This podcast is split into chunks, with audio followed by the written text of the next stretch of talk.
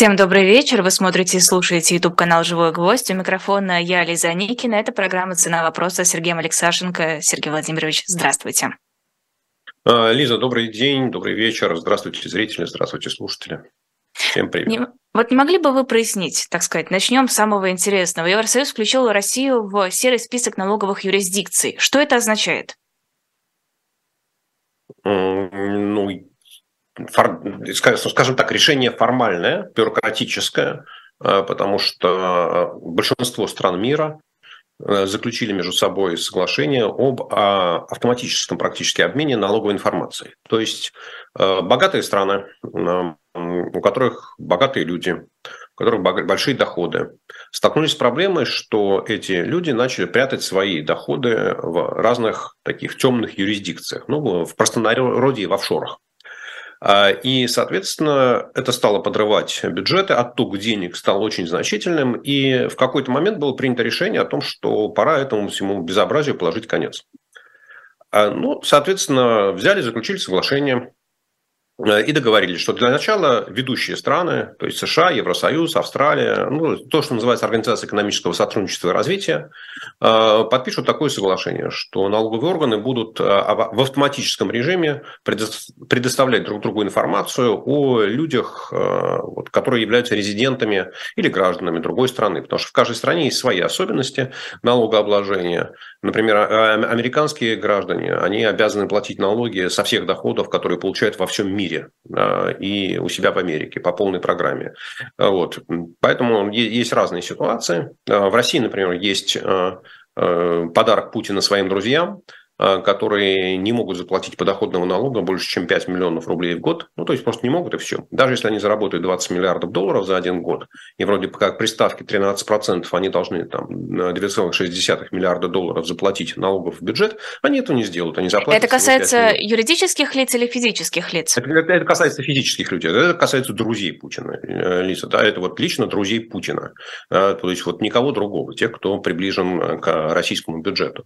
Вот. Э, ну и, соответственно, соответственно, в какой-то момент Россия тоже присоединилась к такому соглашению. В тот момент э, российскую налоговую службу возглавлял небезызвестный Михаил Мишустин, который сегодня э, вознесся до поста премьер-министра Российской Федерации. Ну и, собственно говоря, Мишустин был известен тем, и сейчас известен своей любовью к информатизации, к автоматическим системам. Ну и надо сказать, что с точки зрения удобства общения налогоплательщика с налоговой службой он добился многого. Да, то есть вот там можно предъявлять много претензий по другим частям работы российских налоговиков, но что касается подачи документов, получения документов, передачи информации, обмена сообщениями, ну, я честно скажу, да, постоянно с этим сталкиваюсь, э, то, в общем, ну, нормально, лучше, чем многие другие страны. Вот. Соответственно, и э, э, была договоренность достигнута опять между странами, подписавшими соглашение, что те э, страны, которые не присоединяются вот к этому автоматическому обмену, они становятся такими, их называют страны, способствующие уклонению от налогов, серые зоны. И, соответственно, все платежи в эти юрисдикции или из этих юрисдикций, на них банки должны смотреть с утроенной бдительностью. Вот. Ну, соответственно, после 24 э, февраля в какой-то момент Россия решила, что она вообще ни с кем никакие международные договоры соблюдать не будет, и начала их рвать один за другим, ну и в частности разорвала, вышла из вот этого соглашения об автоматическом обмене налоговой информацией. Ну, в ответ на это Евросоюз, опять чисто бюрократическое решение, раз вы нам не даете информацию, ну, значит, вы относитесь э, к серой зоне, и это означает, что и у российских граждан, и у российских компаний ну, возникнут дополнительные сложности при осуществлении платежей в зону евро, евро, стран Евросоюза, ну и, соответственно, из стран Евросоюза. Сказать, что это каким-то вот, ну, таким катастрофическим образом ломает ситуацию, ну, конечно, нельзя, э, вот, но, как сказать, э, легче жизнь не станет. А какие именно сложности будут? Э, у тех людей, которые собираются перевести деньги в страны Евросоюза или там будут требовать дополнительные документы, объяснения, обоснования, причем будут требовать не российские власти, а будут требовать европейские власти. То есть у того э, получателя денег в Евросоюзе, который должен получить деньги из России, у него будут спрашивать, а кто это, а почему это, а пусть этот человек, который тебе перевел деньги, или компания принесет историю происхождения этих денег, а пусть она еще пришлет справку, что заплатила все налоги, Ну и, соответственно, в обратную сторону то же самое. Когда в Европейский банк придет э, гражданин или компания, скажет, я хочу сделать Иванову Ивану Ивановичу перевод какой-то там на тысячу евро, ему будут говорить, а куда, а зачем, а кто такой Иван Иванович, а почему ты ему перечисляешь? Ну, собственно говоря, а дальше деньги могут на какой-то момент зависать до тех пор, пока банк ну, вдруг он решит, скажет, а что-то мне показалось сомнительным, дайте-ка мы отправим на проверку. Ну, то есть, вот такие вот, опять, э, ну, неудобства, да, ну, я бы сказал так, что не, не фатальные. А учитывая, что, в принципе, сейчас переводить деньги на карты зарубежные довольно сложно, и, в общем-то, все какие-то финансовые отношения с Россией сильно затруднены, насколько вот это решение усугубит ситуацию, или просто особо пройдет незамеченным? А, Лиза, речь идет не о том, что переводы на карточку, да, переводы идут с банковского счета на банковский счет. В первую очередь об этом идет. Здесь вступают в силу ограничения. А, и, ну, насколько я знаю, насколько я вижу, а, есть достаточно большое количество банков, которые продолжают осуществлять переводы в долларах, в евро, в фунтах, в канадских долларах и так далее, в валютах недружественных стран. Да, все это сложно, там есть всякие, не всевозможные ограничения, ограничения, в какую страну, в какой валюте можно делать переводы. Но, тем не менее, это пока работает. А видели ведь еще информацию, Минфин США зафиксировал резкий скачок числа доносов о возможном обходе антироссийских санкций. Есть понимание, о чем именно идет речь, что имеется в виду под обходом этих санкций? А, Лиз, ну, Э, доносы вещь такая, хлебом не корми, дай на кого-нибудь донести. Э, вот. И в этом отношении американцы, они ничуть не лучше россиян, они готовы на своего соседа настучать, если он машину запарковал неправильно, или если он ребенка одного оставил дома, а ребенка до 12 лет по американским законам дома оставлять, например, нельзя, или оставил собачку в закрытой автомашине и ушел на парковку, ну, оставил на парковке, а сам пошел в магазин шопиться, ну или там кино. Ну правильно, нечего ну, оставлять собачек от них. Ну, собственно говоря, не, не удивляйтесь, если на вас Америка, сосед, ваш сосед, хороший сосед, друг, с которым вы там, раз в неделю, раз в месяц даже выпиваете в местной пивной, вот он может на вас настучать. Вот, соответственно, э, поскольку, поскольку э, тема России, тема того, что Россия вытворяет, э, то, что Россия ведет войну, убивает людей, она звучит постоянно. Дня не проходит, ну, то есть каждый день на страницах ведущих газет, в э, телеканалах об этом говорят. Кто-то говорит больше, кто-то говорит меньше. А, и, соответственно, американцы становятся такими бдительными а, и пытаются увидеть иногда э, справедливо, иногда им кажется, да, и, соответственно, присылают в Минфин США, который отвечает за соблюдение режима санкций, свои мысли о том, что вот нам кажется, что здесь. А сказать, что насколько это адекватно или неадекватно, ну, невозможно, потому что, естественно, там, ни у меня, ни, в общем, у простого смертного ни у кого нет доступа к э, этой информации, что за письма получает э, американский Минфин. Но, тем не менее, вот был случай, если вы помните, против, э, так сказать, сотрудников Олега Дерипаски, в том числе американского, американской гражданки, по-моему, да, было возбуждено уголовное дело за то, что помогали уходить от санкций, то есть э, содержать дом, который там сдавать в аренду, по-моему, даже дом, который принадлежал компании Олега Дерипаски, ну и так далее. Да, то есть вот это и есть уход от санкций, поскольку, поскольку Америка, там, решение заморозить активы, это означает, что там особняки, банковские счета, яхты, самолеты, не знаю, там автомобили, принадлежащие людям, попавшим под санкции, они должны стоять неподвижно, и ими никто не может пользоваться. Вот, соответственно, вот как только кто-то там начинает на, это, на этом автомобиле ездить, а еще, не дай бог, кто-то начинает оплачивать расходы по содержанию этого дома, то тут же возникает вопрос, а кто это делает, почему это делает, а не российского ли олигарха это деньги. Вот, поэтому, э, ну, так сказать, нормальная рутинная работа, сказать, насколько она эффективна, мы, конечно, не можем. Вспомнила сейчас яхту, которая бесследно пропала в Хорватии. Лиз, можно много чего найти, понимаете? На самом деле яхте пропасть не очень сложно, достаточно выключить транспондер, да, и она может стоять в каком-нибудь там европейском порту, запрятанная э, без движения, или на Мальдивы отогнать. Ну, много чего прячут, понимаете? То есть э, люди, которые попадают под санкции, неважно, это россияне, иранцы, северокорейцы, китайцы, кто, неважно, там, кто, да, Конечно, им не хочется терять свои активы. Конечно, они их, ну, как минимум, хотят э, вывести в, такую, в такое состояние, да, где на них не, ложен, не, будет наложен арест, где там что-то с ними можно сделать, ну, по крайней мере, если там не выйти на яхте поплавать походить по океану, да, то можно выйти, там, ну, хотя бы сесть на палубе и там выпить бокал шампанского да, в порту. Ну, тоже ничего, все лучше, чем все, все-таки есть какой, какая-то развлекуха, какое-то движение. Поэтому, конечно, э, в общем, на то они и санкции, чтобы пытались их обходить. Вот, кстати, о санкциях. Уже видели десятый пакет? Нет, не видел, только слышал. Ну, мне кажется, что, э, как это часто бывает с европейскими санкциями, э, разговоры об очередном пакете, они не всегда соответствуют его содержанию после того, как он будет утвержден. Поэтому то, что Евросоюз готовит очередной пакет санкций, да, есть какие-то оценки, что запретят российский импорт в Россию на аж целых 11 миллиардов долларов. Но чтобы мы понимали, э, в целом импорт в Россию в в 2021 году был, ну, наверное, миллиардов под 300. Да. Ну, то есть, конечно, важно, но, в общем, конечно, не, не, не настолько серьезно. Вот. Есть разговор о том, что те или иные банки могут попасть под европейские санкции. Ну, давайте подождем. Я в этом отношении э, не верю, что европейцы или американцы примут какие-то санкции, которые, вот, ну, знаете, прям вот, как это бывает, соломинка переломит хребет верблюду. Ну, просто я даже придумать не могу таких санкций, да, которые бы сегодня э, могут э, действительно радикально изменить ситуацию в российской экономике. Потому что что-то можно было сделать с 24 февраля там, или 25 февраля прошлого года, но сейчас это уже сделать невозможно, и поезд уехал. И, соответственно, можно выбирать из тех опций, которые есть.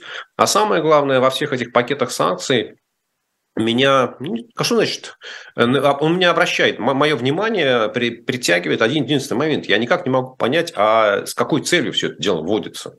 Да, ведь вот э, там цель изменить поведение Владимира Путина – ограничив российский импорт аж на целых 11 миллиардов долларов, что составляет, там, не знаю, 4% от российского импорта, ну, в общем, наверное, можно, но я подозреваю, что Владимир Путин об этом никогда и не узнает. Или если какой-нибудь очередной российский банк, тем более частный, а, попадет под европейские санкции, ну, я думаю, что Владимир Путин только злорадно потрет руки и скажет, ну вот, хорошо, а то все государственные банки уже под санкциями, а частные банки еще не все. Ну, типа и замечательно. Да, поэтому вот я... Ну, подождите, а как же долгосрочное воздействие на экономику для того, чтобы подточить режим Путина? Нет? Э, Лиз, давайте не забывать, что мы живем, э, уже заканчивается э, год, 12 месяцев войны, и главная задача, которая, вообще говоря, должна была стоять перед теми странами, теми правительствами, администрациями, которые вводили санкции, это попытаться все-таки как-то эм, ну, заставить Путина осмыслить, подумать над тем, стоит ли продолжать войну. А если я, э, все, все, что вы сказали, это ну, правильно, технологические санкции, ограничения на, импорт, на, на экспорт оборудования в Россию, комплектующих и прочее, там, да, будет играть э, роль там, на, через 20 лет там, российская экономика э, выяснится, что она отстанет на два поколения. Условно говоря, в, в вашем мире будет поколение связи 7G, а Россия как живет в 4G, да, так и будет жить. Ну, в принципе, это же не означает, что мобильной связи не будет. Да? Ну, нельзя будет э, использовать в России вот эти автомобили, самодвижущиеся автомобили, беспилотники, да, потому что для них требуется большой объем информации. Ну, то есть разовый, конечно, для Путина. Там сделают беспилотник, который проедет по прямой трассе Москва-Петербург. Да, что, на самом деле задача не очень сложная, потому что самая сложная задача для беспилотников – это ездить по городской среде, когда много без, э, автомобилей беспилотников. А для этого они должны э, между собой обмениваться информацией. И, собственно, для этого нужны там и 5G, и 6G. Вот, но вот, вот, вот будет так, да, там будут летать на самолетах, которые будут постарее, ну, в общем, будут летать. И, но все это будет в будущем. Да, через, что, где что-то будет через 5 лет, что-то будет через 10 лет, что-то будет через 20 лет. Вы уверены, что мы хотим, чтобы война продолжалась 20 лет? Нет. Ну вот, соответственно, и в этом же и вопрос, да. Там одно дело долгосрочное воздействие на российскую экономику, да, я его очень хорошо понимаю, в отличие от Путина, который считает, что Россия преодолеет все сложности. Вот мне кажется, что там он точно совершенно не понимает этих проблем, а его министры-экономисты боятся ему об этом рассказать. Они ему, наоборот, докладывают, что все мы там сделаем, у нас все будет замечательно. Вот мы сейчас выпустим замечательный самолет Ту-214, начнем выпускать, который был разработан наш в 1980 каком-то там году, а мы возобновили его производство. И в этом году аж целых три самолета выпустим. Владимир Владимирович, вот то, то мы раньше в год закупали там штук 30 Боингов и Airbusов, все наши авиакомпании, а в этом году нам не дают купить, так мы вот три самолета Ту-214 произведем. А потом потихоньку между собой сидят и чешут реп. Владимир Владимирович, нам, он же нам дал приказ выпускать э, высокоточные ракеты, а на них нужно ставить те же же самые электронные, как сказать, компоненты, которые ставятся на Ту-214. И теперь Ту-214 получит эти компоненты не раньше, чем в конце 2025 года. И не будет этих трех самолетов. Ну, не будет. Ну, не, вот от того, что три самолета, там, Ту-214 не появятся в парке российских авиакомпаний в этом году, ничего страшного не произойдет. Жизнь не изменится. Вот. И в этом отношении я считаю, что вот то, что э, вот Э, вот это смещение целей, важ, важна цель долгосрочного технологического отставания России? Ну, наверное, важна. Потому что, чтобы на, на долгосрочную перспективу там, да, на, э, у России не было желания воевать. Но, глядя вот глазами такими э, с исторической перспективой, я готов поспорить, что там лет через 15-20, ну, когда точно Путина не будет у власти, может быть, раньше, может быть, по, ну, ну, вряд ли позже, Россия так или иначе примет решение вернуться вот э, на историческую дорогу, помириться с западным миром, э, признать свою вину, э, там, заплатить компенсации, ну, в общем, каким-то образом повиниться и начать встраиваться обратно. Ну и, соответственно, в тот момент, вот через там, 15, 20, 25 лет, все равно эти санкции придется отменять. И Россия так или иначе будет догонять. Да, и вот, ну да, конечно, какие, вот на, на время, да, если Путин уйдет от власти через 10 лет, ну так он, честно говоря, вот этого технологического отставания особо и не заметит, ну, потому что он его не понимает. Нет, ну подождите, здесь ведь может быть другая мотивация. Не все же смотрят на будущее с путинским оптимизмом. Многие могут посмотреть, ага, такими темпами у нас в стране будет кромешный ад экономический, нам это совершенно не нужно. Давайте-ка мы все вместе соберемся в кружочек и подумаем, как нам это все изменить и как, э, не знаю, политику в другую сторону направить. Э, Лиза, понимаете, выражение «у нас будет кромешный ад в экономике», как так, экономический кромешный ад, оно звучит, безусловно, красиво, но его невозможно оцифровать и понять, что это означает. Да, вот я разговариваю со своими знакомыми, с близкими друзьями, которые живут в России, я говорю, ребят, ну вот у вас же теперь импортных автомобилей не будет. Ну, то есть, если бы вы были богатыми людьми, то для вас там сколько стоит Мерседес, там, э, не знаю, э, э, ну, не, не очень важно. Заплатите в два, в два конца и получите, вам его привезут через Турцию, через Казахстан. Ну, в общем, это не проблема. Вот. А поскольку, поскольку вы ездите там, на Subaru, на Ford, на Toyota такого среднего класса, то вот их не будет. Ну и вот как вы из этого, вы, вы что, этого не понимаете, вы этого не ощущаете, вы, как сказать, вот у вас в голове не складывается, что это и есть снижение качества жизни, потому что вам придется там, через а, два года, через три года, когда вы захотите поменять свою машину, вам придется выбирать либо между там секонд-хендом из Японии, праворульным, которому там 7 лет, а, ну, либо китайский. Автопром вам предоставит свое счастье поездить на машине года три. Э, вот. Ну и а что? Самое главное, чтобы машина ездила. Да? Поэтому понятие экономический ад, оно в голове разных людей выглядит по-разному. Так же, как э, вот эти министры-экономисты, которые сидят э, там, в, в окружении Путина дают им разные советы и рассказывают им, как в стране все хорошо, ну, наверное, среди них есть люди, которые понимают долгосрочные э, тяжкие последствия для российской экономики. Но они живут сегодняшним днем, они отвечают перед Путиным сегодня, они хотят перед ним выслуживаться сегодня, и их, честно говоря, вообще не волнует, что будет через 20 лет или через 15 лет. Они, ну, то есть, да, но вот устраивать из-за этого заговор против Путина, ну, послушайте, они, конечно, не будут никогда.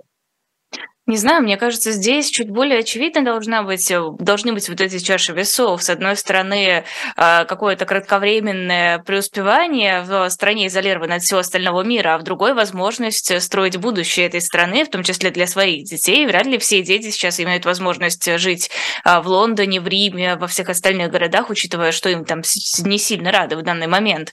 И, не знаю, может быть, занимать более высокие посты, если будет какой-то государственный переворот. Ну, послушайте, когда будет государственный переворот, кто займет более высокие посты, это вообще, эм, как это, бабушка надвое сказала, и никто сегодня не понимает. Никто сделает переворот, не тем более, кто станет его бенефициаром. И, скорее всего, те, кто сделают переворот, точно не будут бенефициарами. К власти придут другие люди. Вот как так, нехорошо. Очень короткое время. М? Как нехорошо. Да, это всегда ну, ну это, это же всегда так устроено. Да, там, э, Троцкий совершил революцию 17 года, а, а власть получил Ленин, а потом Сталин. Да, соответственно, Берия э. Э, там, участвовал да, в том ослаблении Сталина, и вроде как ну, там, можно думать о его роли вот, в последние дни жизни Сталина или там, в первые дни после Сталина. Да, а в результате через там, несколько месяцев его расстреляли, и там, к власти пришел Хрущев, которого там, 6 марта, через день после смерти Сталина, никто всерьез не рассматривал как претендента на власть. Поэтому это, с точки зрения истории это нормально, да, и не нужно этому удивляться. Вот. А, мне кажется, что у, у вас вот прозвучала такая фраза, что будут плоды там, роста в условиях э, самоизоляции, ну или как-то вот так вы сказали, да, что независимой экономики. Кратковременная, я... да. Вот, вот, вот, вот, вот, кратковременная, да. Кратковременный какой-то бум. Вот э, я, конечно, понимаю, что э, там статистики все равно производятся военные самолеты, ракеты или гражданские самолеты Ту-214. Да? А, и в том и в другом случае она пока, статистика покажет и рост промышленного производства, и рост потребления электроэнергии, и рост зарплат. Да, только ракеты сегодня улетят, завтра улетят, взорвутся, убьют кого-то, к сожалению, да, или разрушат какое-то здание на территории Украины. Вот, а, и все. И на этом все закончится. А, а самолет Ту-214, каким бы он там плохим не был, или там относительно хорошим, умеренно хорошим, суверенно хорошим, его, если его построят, то он будет летать там лет 15-20. Да, то есть просто нужно хорошо понимать, что вот есть э, то, что создается, и а с точки зрения ВВП опять одни, одни, одни и те же данные. Э, вот. И я сегодня с, утра со своими друзьями переписывался э, на предмет того, э, что вот если случаи Э, вот такого, как бы сказать, решительного разрыва с э, современным экономическим миром, э, как сегодня пытается пойти Россия. И мы нашли два примера за последние там, 50 лет. Это так. Иран и Венесуэла. Вот. И на самом деле получилось так странно, да, что и Иран, и Венесуэла – это страны, которые сильно зависят от добычи нефти и экспорта нефти, так же, как и Россия.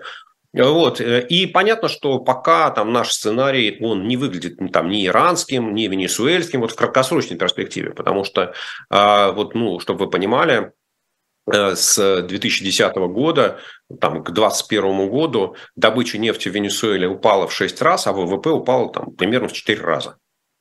Да, вот, вот как выглядит экономическая катастрофа, когда Венесуэла гордо заявила, что э, иностранцы из недружественных стран могут покинуть нашу страну, все, что вам принадлежало, нефтяные скважины, месторождения компании, мы забираем в свою пользу, и, э, и соответственно, в ответ получила американские санкции.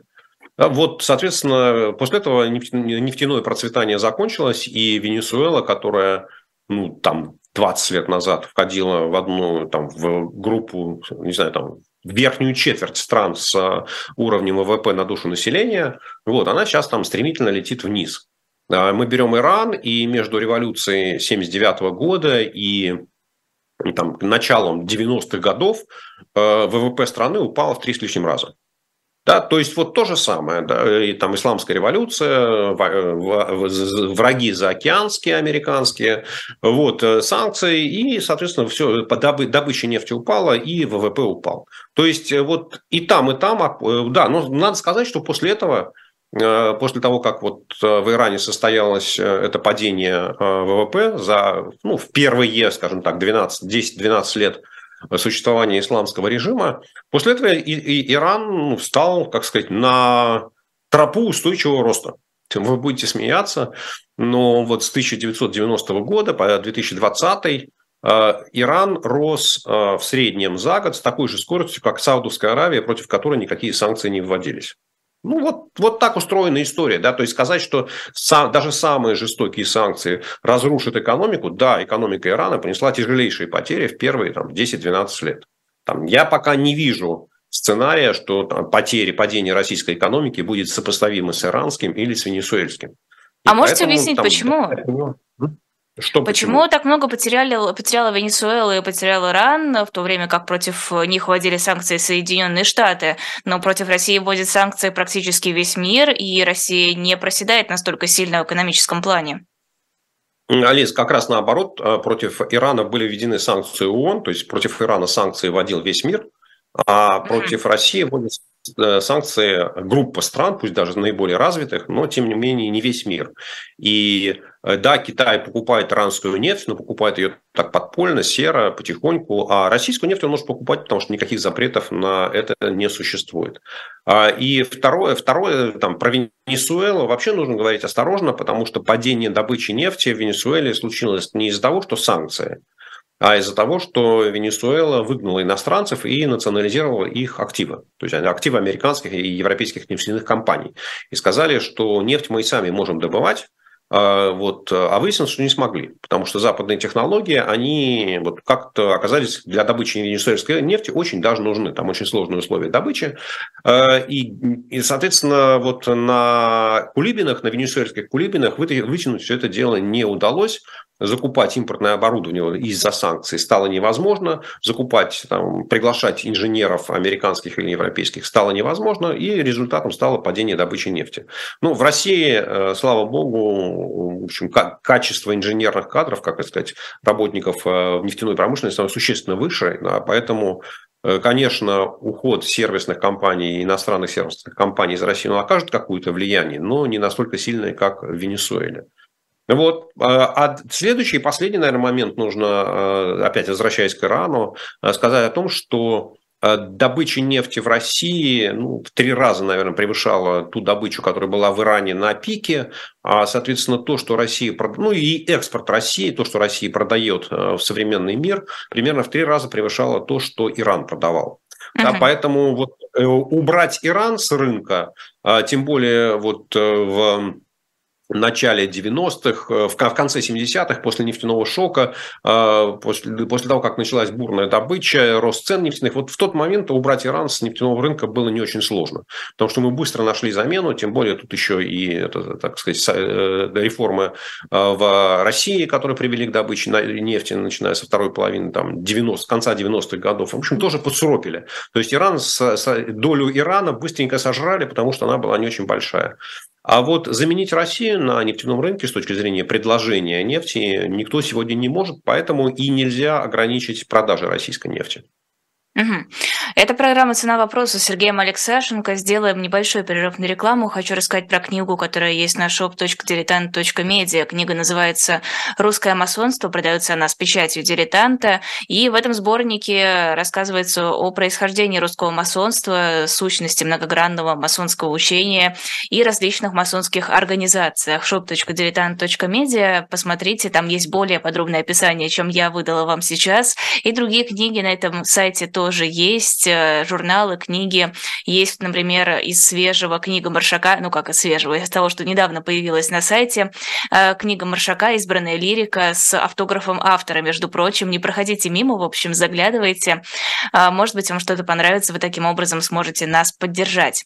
Продолжаем наш эфир. Программа «Цена вопроса». Сергей Алексашенко здесь, я, Лиза, Лиза Аникина, у микрофона с другой стороны экрана. А, хорошо, ладно, я поняла, почему Россию не получается разорить и вряд ли получится в краткосрочной перспективе. Наверное, еще одна маленькая новость догонку, которую хотелось бы обсудить. А, стоимость ценных бумаг Тинькофф резко упала на фоне сообщения о том, что банк собирается включить в этот самый десятый пакет санкций.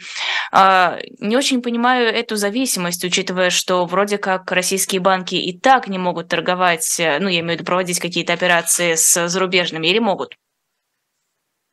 А, Лиза, ну, банк Тиньков, э, у него большая часть акционеров – это относительно мелкие инвесторы из э, других стран. В том, в том, его акции котируются, я не помню, в Лондоне, могу ошибаться, может быть, в Нью-Йорке, на Нью-Йоркской бирже. А, и хотя главным акционером э, Тиньков банка сегодня является Владимир Потанин, ему 35% акций принадлежит, вот, то все-таки большая часть котируется на западных рынках, а принадлежит западным инвесторам. А, и они очень хорошо понимают, что если если против Тинькова будут введены европейские санкции, то, скорее всего, они коснутся и держателей этих бумаг, им будет запрещено покупать, продавать. В общем, короче говоря, не говоря уже о том, что перспективы бизнеса, бизнес-перспективы этого банка резко просядут. Вот. Ну и не исключено, например, да, что одним из сценариев может быть вообще полный запрет на продажу э, или покупку этих бумаг. И сегодня вы можете продать банк, а, акции банка Тиньков по какой-то цене, пусть даже в три раза ниже, чем вчера. Э, вот. А после того, как будет введен десятый пакет, и если там будут э, акции, санкции против Тинькова, выяснится, что эти бумаги вообще станут неликвидными. Да, их вообще будет uh-huh. запрещено продавать. Да, поэтому, ну как это, лучше что-то, как это, кто там, синица в руках, чем журавли в небе. А на клиентах это как-то скажется? Я имею в виду тех, кто пользуется услугами банка, а не вкладывает деньги в его акции. А, ну, на клиентах банка, на российских клиентах банка это скажется э, тем, что, э, я не знаю сейчас, может ли Тиньков делать переводы за границу, по-моему, да. Э, вот, соответственно, после этого у него переводы за границу, такая опция исчезнет. Э, ну и, соответственно, если Тиньков выпускает какие-нибудь карточки UnionPay китайские, то я думаю, что эти карточки тоже перестанут работать э, за границей. Вот, ну вот, поэтому, а все, что касается рублевых расчетов, расчетов внутри страны, я, конечно, это никак не затронет бизнес банка. Насколько я понимаю, сейчас у Тинькофф тоже есть ограничения на переводы в другие страны, но это нужно, конечно, поглубже покопаться. Я как-то не уверена даже была э, насчет того, что что-то осталось. А, ладно, хорошо. Другая глобальная тема, которую я решила отложить на вторую часть эфира, это обращение Путина к Федеральному собранию. Появились новые сообщения, в частности, о том, что после этого обращения пройдут внеплановые заседания Госдумы и Совета Федерации. Как следует толковать э, эти внеплановые заседания? Насколько я помню, в предыдущие годы никаких внеплановых заседаний после обращения Путина не проводилось. Ну, Лиза, я думаю, что, скорее всего, в своем обращении э, Путин э, предложит какие-то законодательные инициативы, которые нужно будет ну, срочно, просто немедленно принять. Вот просто, иначе, иначе жизнь остановится, и Э, ну, по слухам, эти законодательные инициативы должны касаться вот четырех оккупированных областей Украины. Э, вот, соответственно, для того, чтобы в едином порыве э, поддержать обращение президента, депутаты решили бросить все свои дела, забыть про праздники, забыть про выходные и пообещали собраться и проголосовать ну, чтобы долго не затягивать в трех чтениях в течение 30 минут, ну, в крайнем случае, полутора часов. Вот что это будут Яшки. за законы, какие, какие идеи? Ну да, мне их тоже жалко, конечно. Вот, ну, люди уже настроились на то, чтобы отдохнуть, а тут им такую свинью подложили. Вот, но чего касаться будут эти законы, не очень важно, да, потому что я не думаю, что оккупационный режим э, сохранится надолго, и верю, что достаточно скоро а Украина восстановит свой суверенитет над э, этими территориями. То есть ничего судьбоносного ждать от этого обращения и последующих заседаний не стоит? Ну, то, что от заседаний Госдумы и Совета Федерации не стоит ничего ожидать, это точно совершенно не для того они существуют, чтобы от них что-то зависело. Мы, мы же хорошо понимаем, что Путин в этом, ну, вот, ну, в каком-то смысле такой юридический формалист, да, и вот эти два органа, где сидит там 450 плюс 170, наверное, сейчас бездельников, э, вот, там нужно только для того, чтобы они вовремя нажали на кнопки и приняли какой-то закон.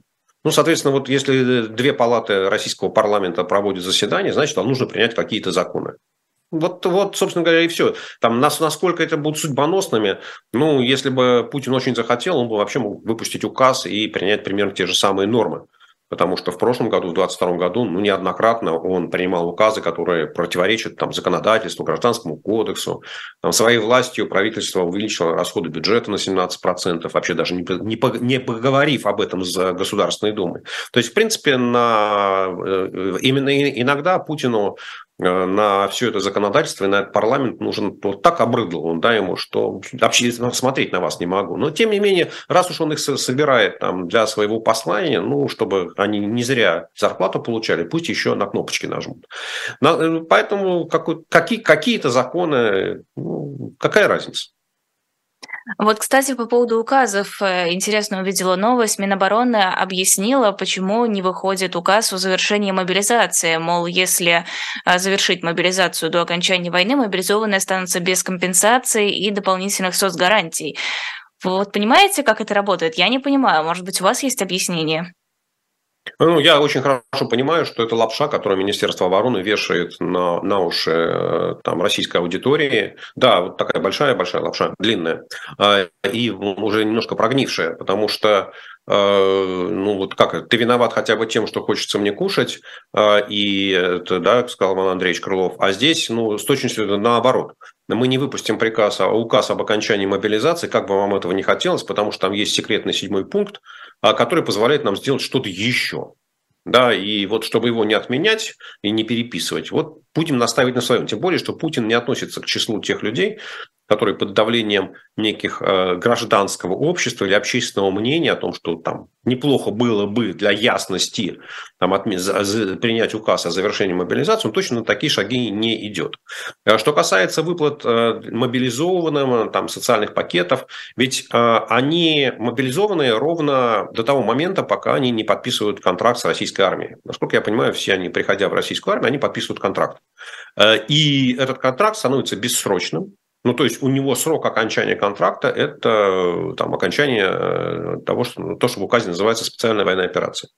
Вот. И, соответственно, зарплаты им платятся вот эти там 195 тысячных, тысяч путинских рублей – и плюс надбавки, да, платятся на основании того, что у них есть контракт, в котором записано обязательство э, Министерства обороны по выплате вот этого денежного удовольствия, или как оно там еще называется. А, и поэтому от того, что там выйдет указ об окончании мобилизации, этот контракт не перестает действовать. Да. Поэтому это такая вот лапша. Я не очень понимаю, с какой целью Министерство обороны вообще вылезло на эту поляну, потому что ну, точно совершенно как это, а, их голос при принятии решения о том, выпускать или не выпускать какой-то указ президента, ну, точно совершенно никто не принимает во внимание. А может, они соревнуются? А давайте, кто смешнее объяснения придумает, тому э, ящик пива. И на перебой дают вот эти вот всякие абсурдные законы, абсурдные объяснения, абсурдные указы. Ну, Лиз, может быть, конечно, и такое, только я ничего смешного здесь в, этом, э, в этой идее не вижу, да, потому что они, ну, собственно говоря, знаете, вот в этой, как это, в этом месседже, да, в сообщении Министерства обороны, вот как это, очень хорошо прослеживается, что у этих людей есть одна извилина, это от фуражки, да, потому что Э, ну, не очень понятно, кому это обращает, обращено, да, вот, вот в адрес кого этот, вот эта реплика. Ну, наверняка многие идея, люди в это поверят. Ну, что вы, кому? Нет, Лиз, ну смотри, кто говорит о том, что нужно отменить указ? Ну, говорят какие-то общественные активисты, люди, которые внимательно следят за тем, что происходит в стране. Да, люди, которым там, большинству из них или многим из них не безразлично, что там, происходит со страной в будущем. Количество этих людей, ну, то, что называется там активное меньшинство. А есть пассивное большинство. И из их числа набрали эти 318 тысяч. Им, вообще говоря, все равно, что там подписано. Вот если вас уже призвали в армию, да, вот если вы попали под эту мобилизацию, вам все равно отменят указ, не отменят указ. А вашим семьям тем более все равно, потому что ну, главное, чтобы вы были живым. Да, и, а уж если вас убьют, ну, получить вот эти вот 12,5 миллионов гробовых рублей. Вот, поэтому я не очень понимаю вообще, вот кто должен являться аудиторией, кто должен изменить свою точку зрения на этот вопрос. Поэтому, ну, так, я откровенно говорю, да, то есть такая, знаете, вот э, очень глупая пиар-акция Министерства обороны с не очень внятными целями. Хорошо, для меня еще не очень внятно. Я думаю, когда вы объясните, станет понятнее. В Минфине назвали два варианта взноса крупного бизнеса со сверхприбылей. Это может быть как добровольный платеж, так и обязательный сбор. То есть могут ввести дополнительный налог какой-то или что?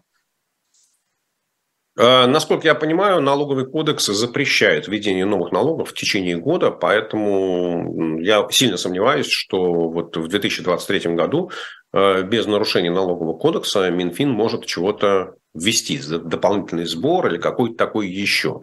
А, вот. Все, что касается добровольного, ну, на то оно и добровольное, что кто-то делает, а кто-то не делает. Да? Ну, коррупция, она же тоже добровольная. Вы взятку либо даете, либо не даете. А здесь к вам обращается президент и говорит, уважаемые олигархи. Ну, кстати, с ним будут встречаться, да, на, насколько я понимаю, где-то в марте, что ли, назначена его встреча. Ну, вот, собственно говоря, там он им озвучит, скажет, деньги на стол. как это, делайте взносы, господа, как Остап Бендер. Вот пусть, я посмотрю, кто из них откажется прийти на встречу с Путиным и там выписать чек из своей чековой книжки и сказать, Владимир Владимирович, заберите. Ну, я считаю, что вообще там Белоусов, Силуанов, Мишустин, они для этого дела не нужны. Путин должен встретиться с э, руководством там, российских э, союзов промышленников, или кто, кто там еще будет с ним на встрече, и сказать, так, а, обвести их взглядом, говорить, так, ну, значит, вы все знаете, сколько у вас денег, и я знаю, сколько у вас денег. Быстро по 3% отписали, и он сидит Силуанов сбоку, быстренько сдали ему э, чеки. И все, и на этом все заканчивается. Я не знаю даже, что, что там Минфин думает, обсуждает с кем-то, приходит, советуется. Ну, просто надо сказать, Владимир Владимирович, денег нет. И вы держитесь там до 20 какого-то, до какого-то марта. Вот если встретитесь с, с, с этими самыми, с олигархами или с бизнесменами, вы им скажите, что денег нет у вас. Да, и что вам уже тяжело держаться, а, вот, что воздержание не идет на пользу. Ну, конечно, они вас пожалеют и денег дадут. Раньше короли вот так вот с церкви деньги собирали тоже добровольно на помощь в различных государственных делах, а теперь собирают с бизнеса. Ну, у, раньше деньги были у церкви, а сейчас деньги у бизнеса. Ну, ничего, мало чего меняется в жизни. Человек, в общем, каким был человеческая сущность, такой она остается. А еще интересная история э, доли в российских активах компаний, которые ушли из России. Это Аби и Starbucks получил чеченский бизнесмен, близкий к Кадырову. Об этом э, рассказала BBC. И ему уже принадлежит часть акций компании, которая может заняться восстановлением металлургического завода в Мариуполе. А, не будем говорить, наверное, про Аби и Starbucks. Это не самая интересная тема. Вот про Мариуполь, мне кажется, чуть более интересно. Почему а, чеченским бизнесменам отдают э, вот такие проекты важные? Ну, э, э, Лиз, я на эту тему написал блог, да, и меня эта тема действительно привлекла не тем, что э, вот кто-то там чего-то восстанавливает, да, а как это было сделано. Потому что в российском законодательстве нет нормы, ну, то есть в законе о присоединении вот этих четырех областей, в каждом из закон, четырех законов есть норма, что права собственности не меняются и что Российская Федерация признает все права собственности, зафиксированные украинскими э, там, государственными учреждениями, органами местного самоуправления и так далее. Да? То есть вот э, завод Ильича, о котором идет речь, металлургический завод, он, в общем, принадлежит компании Метинвест, которая принадлежит Ренату Ахметову. И завоевала Россия Мариуполь, не завоевала Россия Мариуполь. Вот отношение собственности это не меняет. По крайней мере, если следует норме российского закона. Вот. А, и дальше вот каким-то образом а, друзья или там подельники а, Рамзана Кадырова получают это завод в свое управление. Но я так вот думаю все-таки, что это некая, ну, с одной стороны, плата Кадырову за то, что он очень хорошо в ТикТоке изображает изображал участие своих э, бойцов в а, а, освобождении Мариуполя. Э, вот. А, а с другой стороны, это плата Кадырову за наведение порядка на оккупированных территориях. Потому что хорошо известно, что значительная часть вот этой администрации, того, что называлось раньше ЛНР, ДНР, это были такие конкретные бандиты, и если погуглить немножечко, то там вы найдете и Гиви, и Моторолу, и там, не знаю, еще кого-то. Ну, в общем, каких-то кликух у них нету. А, и история у них крайне замечательная и увлекательная. Да? Вот, что называется, э, Пригожин рядом с ними отдыхает. Э, вот. Э, и, соответственно, у Кремля стоял выбор, э, кто будет отвечать за наведение порядка. Ну, либо вот эти бандюганы, да, которых он признал, Кремль признал в качестве законных органов власти, ну, либо кто-то другой. Вот. И, видимо, Кремль все-таки решил, что Кадыров, он, конечно, сукин сын, и законы шариата не всегда соответствуют законодательству Российской Федерации, но лучше, если будет порядок э, в Донецкой области, в Мариуполе, а, поддерживать Кадыров, нежели чем те бандиты, которые управляли Донецкой и Луганской областями, оккупированными частями Донецкой и Луганской областей. Вот, поэтому такой вот, знаете, как Кадыров э, сделал вид, что он поучаствовал в войне э, и пообещал навести порядок в Мариуполе, поддерживать порядок, скажем так, поддерживать советскую власть, российскую власть в оккупированном оккупированных, на оккупированных территориях, ну, а за это надо платить. Поэтому такая нехитрый не расклад, да, в общем, как это. Мавр еще не сделал свое дело. Мавру рано удаляться. А все эти Гиви и Моторола возражать не будут?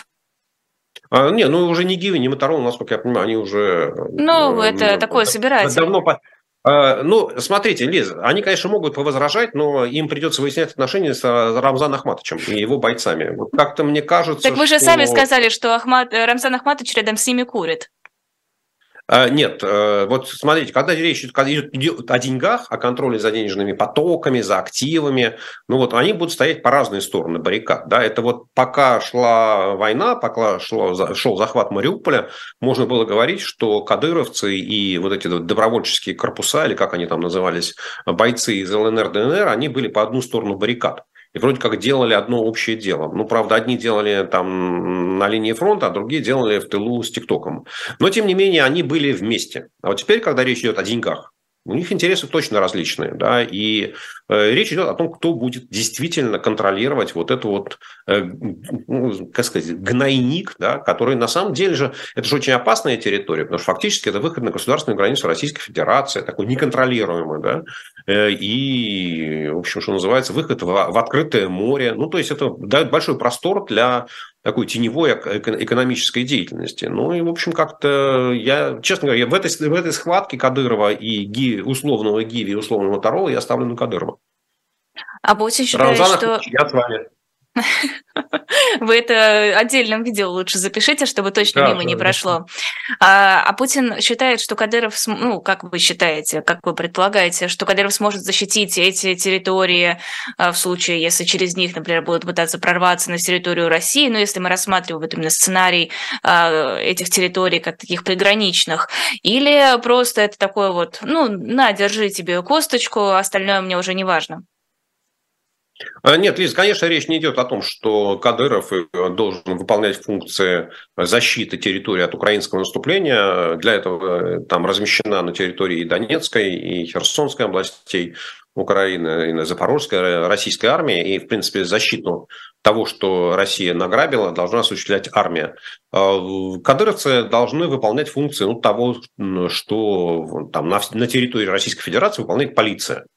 Да, ну, полиция выполняет, Росгвардия, ну, то есть вот поддержание внутреннего порядка, да, там дисциплины, ну, кстати, э, контроль за ситуацией на улицах, грубо говоря, чтобы э, украинские флаги не висели, да, чтобы Украина, если появляются листовки Э, долой оккупантов, чтобы их быстро кто-то уничтожал, там, срывал ну, и так далее. То есть вот все, что делается там, вот, оккупационными властями в момент, то есть не на линии фронта, а вот на оккупированных территориях, это все будут делать кадровцы. Конечно, ну, то есть это все равно, то есть оч, очевидно же, что кто-то это будет делать, да, то есть вот, э, ну, э, российская власть, она же, в общем, в этом отношении, как и любая другая оккупационная власть, она, в общем, хочет, чтобы все признавали эту территорию ее, да, и, соответственно, там те порядки должны существовать, которые э, эта власть э, оккупанта устанавливает. Поэтому Кадыров будет поддерживать оккупационный режим.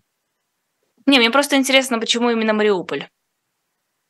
Ну, потому что это самый крупный город э, из всех захват... со всей территории Украины, которую захватили после 24 февраля. Это единственный крупный город. Это город, ну, там 450 по тысяч, тысяч жителей было в мирное время. Э, там крупные предприятия, там огромный порт, э, да, ну, в общем, там есть чем поживиться. А, ну, нафига вам нужен солидар? Ну, представляете, вот там э, Кадыров говорит, Кадыров, а ты знаешь, там Северодонецк, возьми еще Лисичанск. Вы что, я что, совсем больной, что ли? Вы там все снесли, да, и что там, там воды нет, там ничего нет. Ну, что мне, нафига мне Лисичанск, Северодонецк, Солидар? Нет, вы мне что-нибудь такое, более существенное дайте. Поэтому там, где есть поживиться, там Кадыров. А еще хотела спросить, видела у вас в телеграм-канале пост э, «Против лома нет приема» про то, что в связи с падением нефтяных доходов э, цена экспортной нефти э, будет определяться по принципу бренд минус. Не очень поняла, как это работает. Ну, вернее, я поняла, что она будет уменьшаться и уменьшаться, но каким образом это дает доход? А, смотрите, Лиз, во втор... начиная с апреля прошлого года, даже с марта, российская казна столкнулась со следующей проблемой, что а, котировки российской нефти исчезли с биржевых терминалов. Никто не знал, сколько стоит российская нефть, которая продается на экспорт. А вот, ну, не то, что каждая конкретная там, ну, партия, да, каждый конкретный танкер. Как раз про каждый конкретный танкер а, Федеральная таможенная служба все знала, да, и туда все документы приходили. Вот. Но вот что, что реально, вот все вместе. Вот здесь, здесь, знаете, как этот вертикаль власти, она такая, что таможенная служба каждую отдельную партию знает, а вот в среднем собрать все вместе и поделить она не умеет. У них, видимо, Excel не работает, или они действия арифметики не знают, ну, то есть не умеют пользоваться этим инструментом. Вот. А для того, чтобы определять ставки налога на добычу полезных ископаемых и ставку экспортной пошлины, Минфин ежемесячно должен объявлять цену экспортной нефти. И, соответственно, вот до настоящего времени он, Минфин это делает, опираясь на ту информацию, которую получает из специализированных информационных агентств, которые опрашивают участников рынка, да, почем торгуется российская нефть. Ну и вот выяснилось, что начиная с марта разрыв между ценой российской нефти, которую вот получали от информационных агентств, и ценой нефти бренд, это европейская не, смесь, которая торгуется на бирже и где котировки очень понятные существуют, а выросла там примерно с там, 2-2,5% до там, 30%, 25%, а в декабре там 38%. А, и, соответственно, вот получилось так, что вроде как есть цена российской нефти, которая никого, там, известна таможенной службе, и вроде как она сильно выше, а Минфин собирает с информационных агентств и говорит, она нефть стоит 50. И вот исходя из этих 50 э, долларов, которые информационное агентство дает Минфину, он говорит, вот там ставки пошлины на следующий месяц будут такими. Э, и если бы вот эта практика сохранилась, то э, в этом году, в 2023 году, Минфин мог бы недополучить примерно 3 триллиона рублей нефтегазовых доходов нефтяных доходов, доходов от экспорта нефти. Вот, ну, понятно, что эта ситуация Минфину не нравилась. Э, в начале января э, они, ну, как сказать, хотя все относится к компетенции Минфина и Минэкономики, вот, конечно, они не, не, смогли ничего, никакого решения самостоятельно принять, не осмелились, вынесли этот вопрос на рассмотрение Путина. Путин сказал, ну, конечно, найдите какое-то решение. Ну и дальше начали всякие хитрые схемы придумывать. Выяснилось, что самое простое, вот как это против лома, да, поскольку, поскольку европейская нефть, известны ее котировки, в каждую конкретную минуту вы можете посмотреть на терминал, узнать, сколько она стоит. Вы просто берете европейскую нефть и говорите волевым порядком. А мы считаем, что российская нефть стоит столько, сколько европейская, минус там, вот ну, сейчас mm-hmm. будет изначально 34 доллара. Сначала 34, мы будем вычитать 34, потом 31. Вот. Соответственно, если европейская нефть сегодня стоит 85, минус 34, получается 50. Ну вот 50 долларов – это примерно то, э, сколько Минфин объявлял цену на нефть э, в декабре, по итогам декабря и по итогам января. Да? Соответственно, дальше все это будет дело снижаться до 20 5, минус 25, соответственно, и вот э, дальше Минфин не осмелел, вот это самое интересное, да, потому что если будет 85 э, европейская нефть и 25, начиная с июля, то разница э, дальше получается ровно 60. А 60, как мы с вами помним, это тот самый потолок цен, который э, страны семерки установили на российскую нефть. То есть э, Путин запретил категорически, вот просто категорически сказал, никому нельзя продавать нефть э, с условием потолка, а Минфин в том законопроекте, который внес в Думу, сказал, не, ну слушайте, есть потолок, давайте мы нефтяные компании обирать не будем, они, видимо, выше потолка продавать нефть не смогут. Ну, в общем, такая вот, знаете, как Путин топает ножками, а у него, на него даже уже не то, что там Кадыров плюет, да, на него уже там Минфин, там Силуанов тоже как-то так не сильно обращает внимание на его все реакции. Вот, поэтому э, Моя оценка была, что Минфин от этого дела получит э, примерно 500 миллиардов рублей во второй половине года. Соответственно, сегодня появилась оценка Минфина, там, с учетом того, что они еще изменяют Э, взаимоотношения с нефтеперерабатывающими заводами, ну, примерно 600 миллиардов. То есть, э, в какой-то степени, там, э, как это вот, знаете, неизвестно еще, Путин к олигархам выйдет, чеки от них попросит написать или нет, да, но уже там за счет изменений в законе Минфин 600 миллиардов рублей надыбал, которые заплатят нефтяные компании. Это много. Это много, но опять по сравнению с тем, что потери могли составить 3 триллиона, это только какая-то часть вот этих потерь компенсируется. Ну, лучше, чем ничего. Ну, конечно. Слушайте, 600 миллиардов – это огромные деньги, Элис. Да? Вы даже представить себе не можете, сколько это денег. Абсолютно не могу. Да, да. Это, даже если просто сложить там пятитысячными купюрами, то это займет, наверное, не один вагон. Ну да, вряд ли они поместятся в эту комнату. Не, не, не поместятся. Нет, точно не поместятся. А, последнее, вот буквально коротко, на минуту. А, почему будут меньше платить людям, которых затаскивают на митинг концерт в Лужниках? Неужели деньги настолько сильно кончились, что даже не найдут там по тысяче рублей для тех, кто будет изображать массовку? Лиз, я, честно говоря, как-то вообще эту новость не слышал. Ну, наверное, действительно денег нет. Мы же с вами только что обсуждали, что денег нет, да, и не, ну, сказали выдержать. 600 миллиардов, вот. вон, появилось. Нет, нет, нет, они только появятся. появятся. Нет, нет, они появятся в будущем. И, и на эти 600 миллиардов на них уже давно расписано. Это же э, компенсация тех доходов, которые Минфин недополучит. Они уже в бюджете учтены. А олигархи еще не сбросились, сволочи, сопротивляются. Поэтому вот нету денег, держитесь. Участники митинга, вы там держитесь, денег нет, поэтому придется идти за те, которые можем вам дать ну, как сказать, действительно тяжелая ситуация. Ведь Путин только говорит, что все хорошо, и российская экономика выдержала все удары.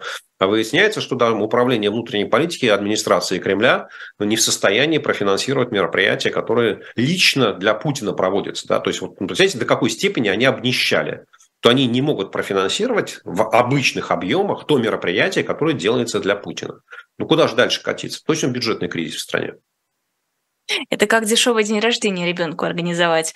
А, время закончилось уже. Спасибо огромное. Это была программа «Цена вопроса» с Сергеем Алексашенко. Эфир провела я, Лиза Никина. Подписывайтесь на наш YouTube-канал, подписывайтесь на YouTube-канал Сергея Алексашенко. Ссылка на него есть в описании под видео. И на телеграм-каналы «Живого гвоздя» и Сергея Алексашенко. Тоже подписывайтесь. Я думаю, вы их без труда найдете. Спасибо огромное и всего вам доброго. Спасибо, Лиза. Спасибо зрителям. До свидания. Хорошего окончания дня.